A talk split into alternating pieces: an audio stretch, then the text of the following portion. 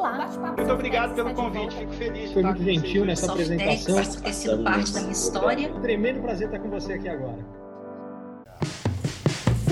Olá! Felicidade no trabalho é o tema central desta edição do Bate-Papo Softex, que recebe a palestrante, professora convidada do MBA ISEC Lisboa de Felicidade Organizacional e também diretora e consultora da Reconnect Happiness at Work, Renata Rivetti. Renata é graduada em administração pela FGV, tem pós-graduação em psicologia positiva pela PUC do Rio Grande do Sul e especialização em estudos da felicidade na Happiness Studies Academy. Seja muitíssimo bem-vinda, Renata. Tudo bem? Tudo bem, Karen. Obrigada pelo convite. Muito feliz de estar aqui hoje com vocês. Obrigada. E a gente aqui fica feliz de conversar contigo sobre felicidade. Uh, ter um propósito, ser feliz, essas são algumas das questões que têm ganho ainda mais relevância nas nossas vidas, principalmente depois desse período difícil da pandemia. E para começar esse nosso bate-papo, Renata, eu queria que você compartilhasse com os nossos ouvintes qual é o seu entendimento do que é felicidade, aproveitando até a pivotagem profissional e a sua história pessoal. Bom, certamente isso foi uma motivação, né? Acho que eu sempre fui em busca de uma vida melhor, de uma vida com significado, e comecei a descobrir que existia então uma ciência estudando o bem-estar e a felicidade.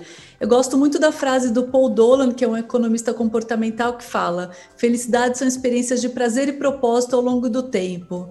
Então é muito como a psicologia positiva enxerga a felicidade, né? É claro que é subjetiva e ela é pessoal, mas a gente entende que são dois aspectos fundamentais para uma vida feliz. O primeiro deles é essa vida de prazer mesmo, né? De conquistas materiais, de alegria, de bem-estar positivo. Isso é essencial para a gente ser feliz. Mas muitas vezes a gente foca só nisso e esquece desse segundo pilar que é tão importante, que é uma vida mesmo com propósito, com significado, né? Uma vida com autorrealização. Então, uh, ele sempre fala que é um pêndulo entre esses dois aspectos, a gente buscar o prazer, mas buscar também o propósito. Então, eu acho que esse equilíbrio realmente para mim faz muito sentido, né, de uma vida feliz, porque nem sempre a gente vai estar alegre, vão ter momentos difíceis, né? A vida vai trazer imprevistos inevitáveis, mas nesses momentos que a gente de repente percebe que a vida pode ser dura e a gente até tá triste, a gente sabe que a gente tem um significado, tem uma autorrealização e, e percebe que a vida é mais, né, do que a alegria do dia a dia. De que forma a felicidade e o bem-estar eles impactam na vida profissional, né, do, do, desempenho de uma organização e também na vida pessoal das pessoas? Eu vi que uma pesquisa da Harvard Business Review diz que colaboradores satisfeitos são 31% mais produtivos, por exemplo. Como é que essa, vamos dizer assim, esses dois pilares impactam na vida das pessoas? A gente percebe, né, quase que instintivamente, que quando você gosta do que você faz e quando você tem boas relações no trabalho, de fato você vai produzir mais, vai estar mais engajado, mais motivado, né? Então, me parece quase que óbvio, e a gente às vezes não pensa nisso, porque a gente associa a felicidade no trabalho com brindes, com festas, com benefícios, e isso não garante que a pessoa fique feliz no trabalho. Então, de fato, a felicidade corporativa tem muito mais a ver com esse significado, né, de eu olhar para o meu trabalho, de eu ter um senso de realização, de eu perceber o impacto né, positivo, de eu realmente me sentir empoderado e também de eu ter boas relações, né, de eu construir um ambiente que seja seguro, de empatia, né, de confiança, eh, ser reconhecido, valorizado, super importante.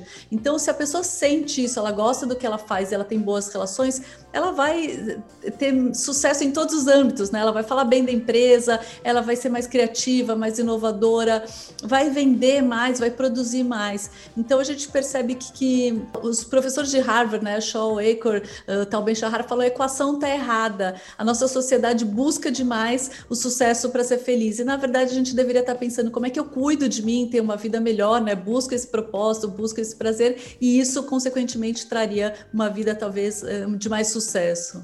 Falando em ambiente, os ambientes de trabalho, né, podem ser muito tóxicos. Hoje tem tá em voga essa jornada de quatro dias, os horários flexíveis, novos modelos de trabalho.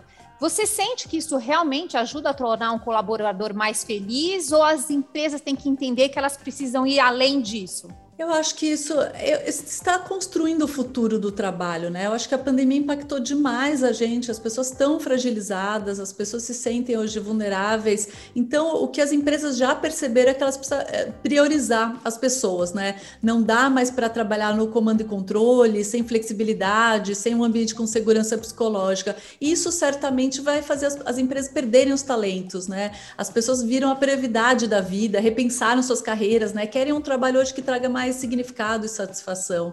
Então, certamente é um momento de redesenhar esse modelo de trabalho e eu acho que olhar tudo isso, né, modelos de trabalho talvez assíncronos, mais flexíveis, jornadas de repente diferentes, né, como estão testando essa jornada de quatro dias de trabalho, eu acho que isso vai ser essencial para um futuro, né, para a gente ter pessoas de fato engajadas, motivadas, uh, porque a gente quer um ambiente que a gente se sinta reconhecido, valorizado, que a gente não precise mais né, desse comando e controle para a gente trabalhar. Então, quanto mais a gente tem relações de confiança, de segurança psicológica, mais impacto positivo tem realmente para as pessoas permanecerem no trabalho e, felizes, né? E aí produzindo mais. É, inspiradas também, né? Acho que tudo, to, acho que tudo isso colabora, só faz bem.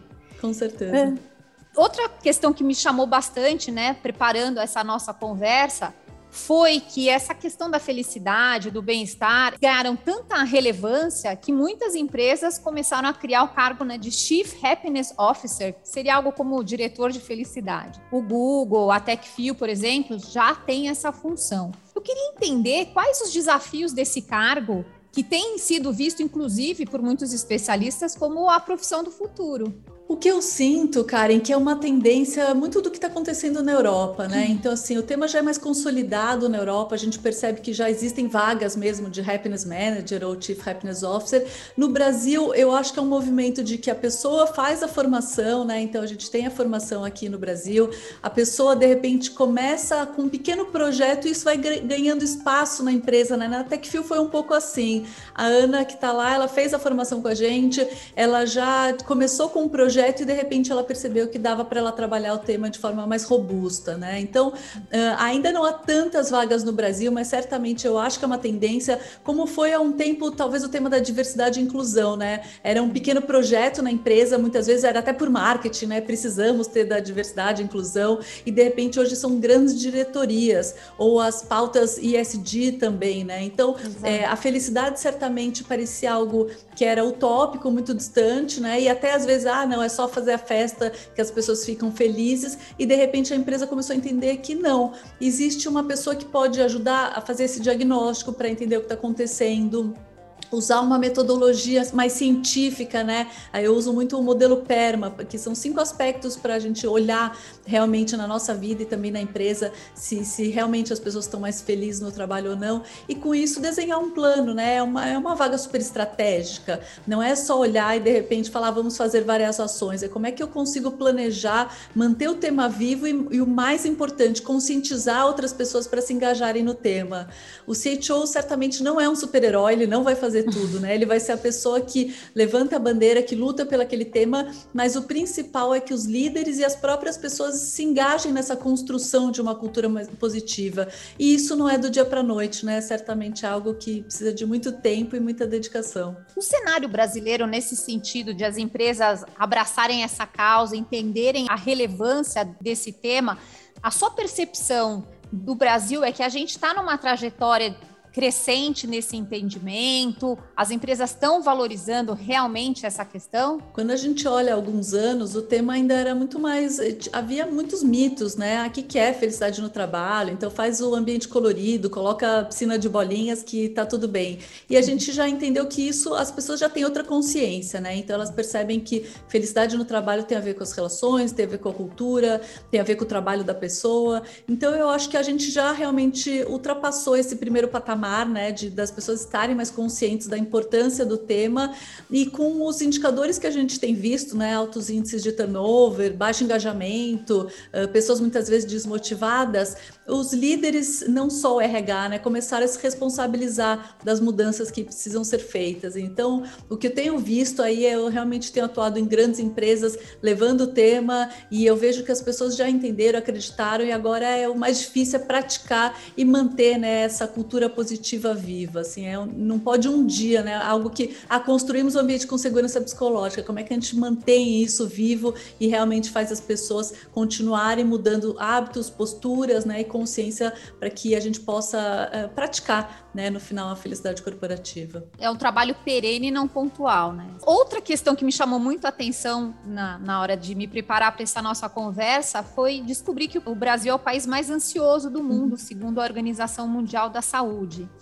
Esse maior entendimento sobre a importância da felicidade, do bem-estar, do cuidado com a mente, né, de, de uma liderança dentro das empresas que seja cada vez mais positiva, menos tóxica. Você acha que pode ajudar a gente a reverter esse cenário de alguma forma?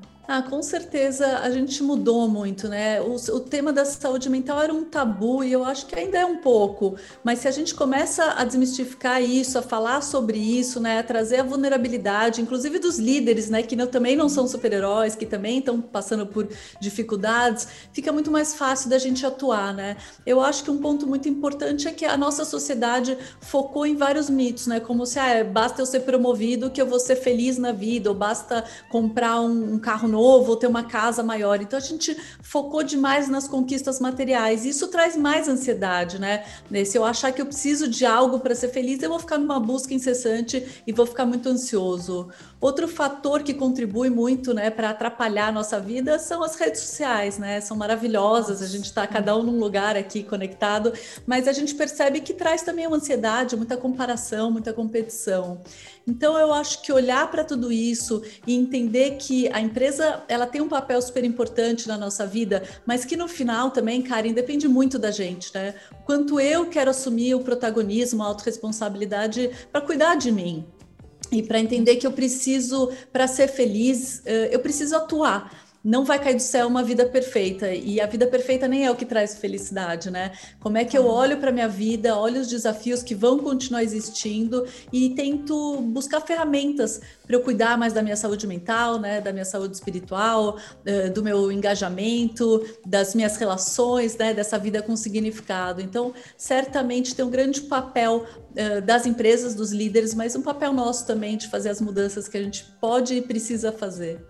E antes da gente terminar, eu queria te pedir para deixar aí três conselhos ou sugestões de atitude para os nossos ouvintes que estão em busca da felicidade, tanto no ambiente corporativo como na vida pessoal. Se a gente for resumir né, em três uh, atitudes, eu acho que o primeiro deles é buscar mais as emoções positivas, né? A gente perdeu muito alegria nos últimos anos, então de repente a gente deixou de fazer, de encontrar os amigos, de fazer uma aula, né? Outro dia o pessoal me falou, ah, uma aula de yoga, uma aula de dança, algo que eu goste, né? A gente deixou de fazer isso. Então é um ponto super importante buscar esse lugar da alegria na nossa vida.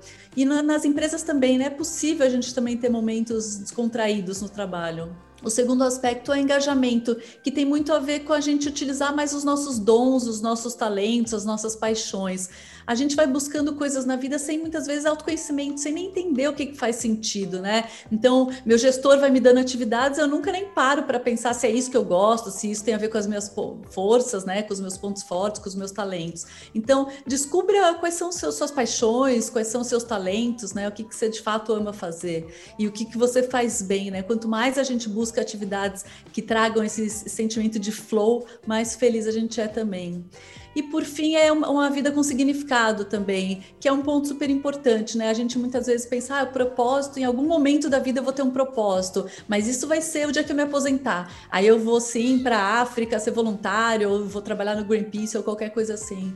E eu sempre falo que isso é maravilhoso, mas o propósito, a vida com significado tem muito mais a ver com a jornada, com essa caminhada, com o nosso dia a dia, do que com algum grande momento na nossa vida. Então, abandonem também essa ideia de propósito, de que isso tem que ser algo muito extraordinário é, e busque o propósito no teu dia a dia. Então, os três pontos são emoções positivas, engajamento e significado. Esse seria um grande resumo, assim, do tema da felicidade. Muito bacana.